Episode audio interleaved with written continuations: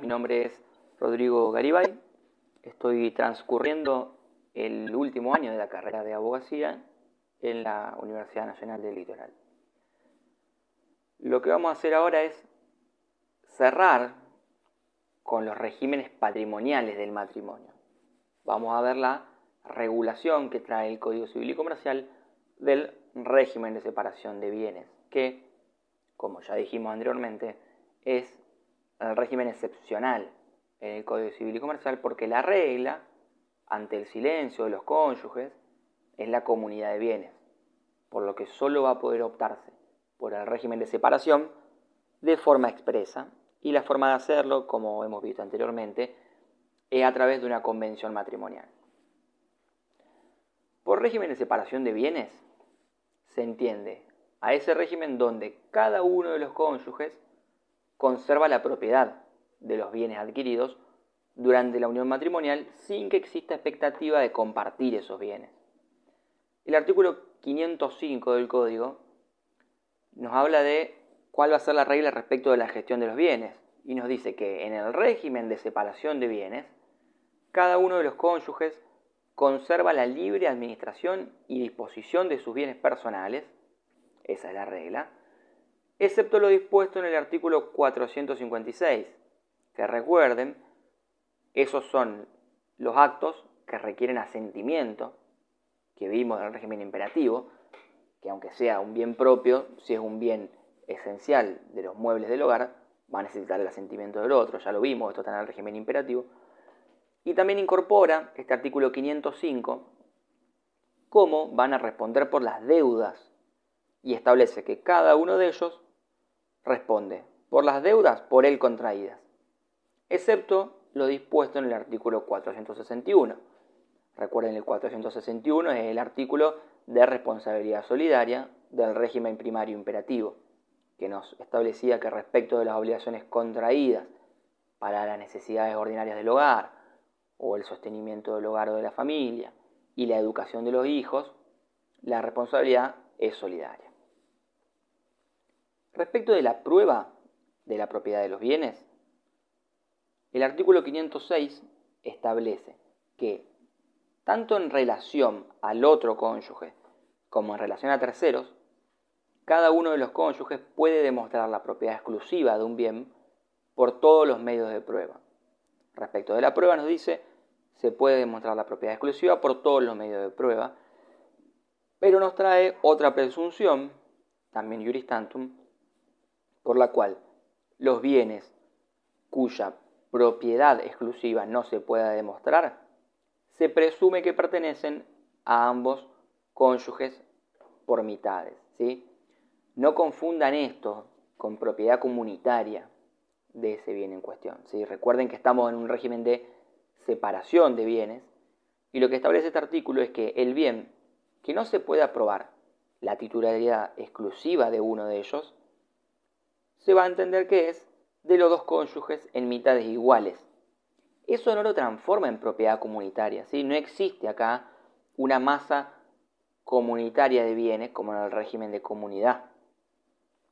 Tengan en cuenta esa diferencia en los regímenes para no confundirse, porque si no se pueden llegar a confundir respecto de cómo se va a poder disponer. En base a esta posibilidad de tener bienes en condominio entre sí por los cónyuges, establece este mismo artículo en su último párrafo que si uno de los cónyuges demanda al otro para exigir la división de ese condominio, el juez puede negarla si puede afectar esa división el interés familiar. ¿Sí? Esto, para poner un ejemplo, si tienen en condominio un departamento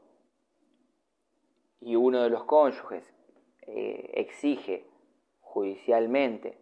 la división eh, y esa división pueda afectar negativamente al interés familiar,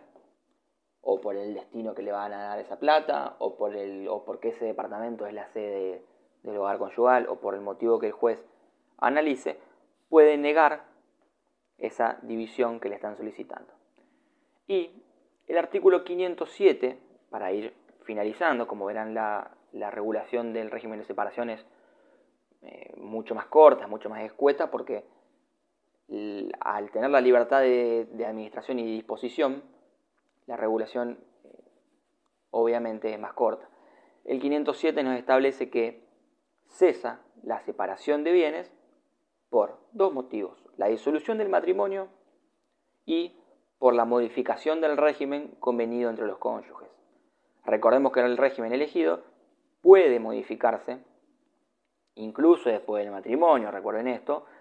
y esta modificación puede hacerse, un pequeño repaso, recuerden que se puede hacer de forma anual, por lo menos respetar el mínimo de un año,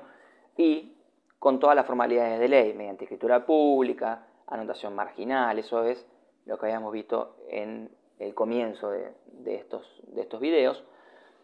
y establece el 507 una, una última regla que en caso de disolución del matrimonio y a falta de acuerdo entre los cónyuges, es decir, se les permite a los cónyuges que logren un acuerdo en el caso de que disuelvan el matrimonio respecto de la división de los bienes. Pero si no logran un acuerdo, la partición de los bienes indivisos se va a hacer en la forma prescripta para la partición de las herencias. Básicamente permite a los cónyuges establecer de común acuerdo cuáles han de ser las pautas de la partición. Y en caso de que no logren una solución eh, entre ellos, deberán estar a las previsiones en materia de partición hereditaria que van a ver más adelante cuando vean derecho hereditario. Hasta acá llega la regulación del régimen de separación de bienes, al cual recuerden que también se le aplica, igualmente que al régimen de comunidad, se les aplica siempre el régimen imperativo del patrimonio que vimos anteriormente. A mi entender, lo más importante de, los regímenes patrimoniales del matrimonio es comprender cómo cambian en los distintos regímenes las presunciones a la hora de adquirir los bienes, cuáles son los requisitos que existen para disponer de los bienes,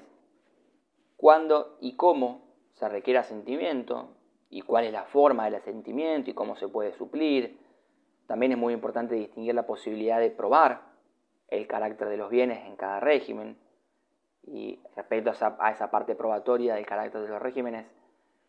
se, conecta con, con las presunciones que existen dentro de cada uno. Así que bueno, espero que les sirva el material como guía para ir estudiando este tema y recomiendo siempre hacerlo con el Código Civil para ir siguiendo y leyendo las normas que se van viendo. Muchas gracias y hasta luego.